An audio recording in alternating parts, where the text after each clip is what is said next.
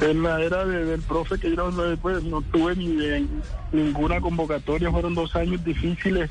Eh, eh, creo que que ver a la selección de lejos no es fácil, pero pero era consciente de que tenía que, que mejorar en mi rendimiento para poder estar.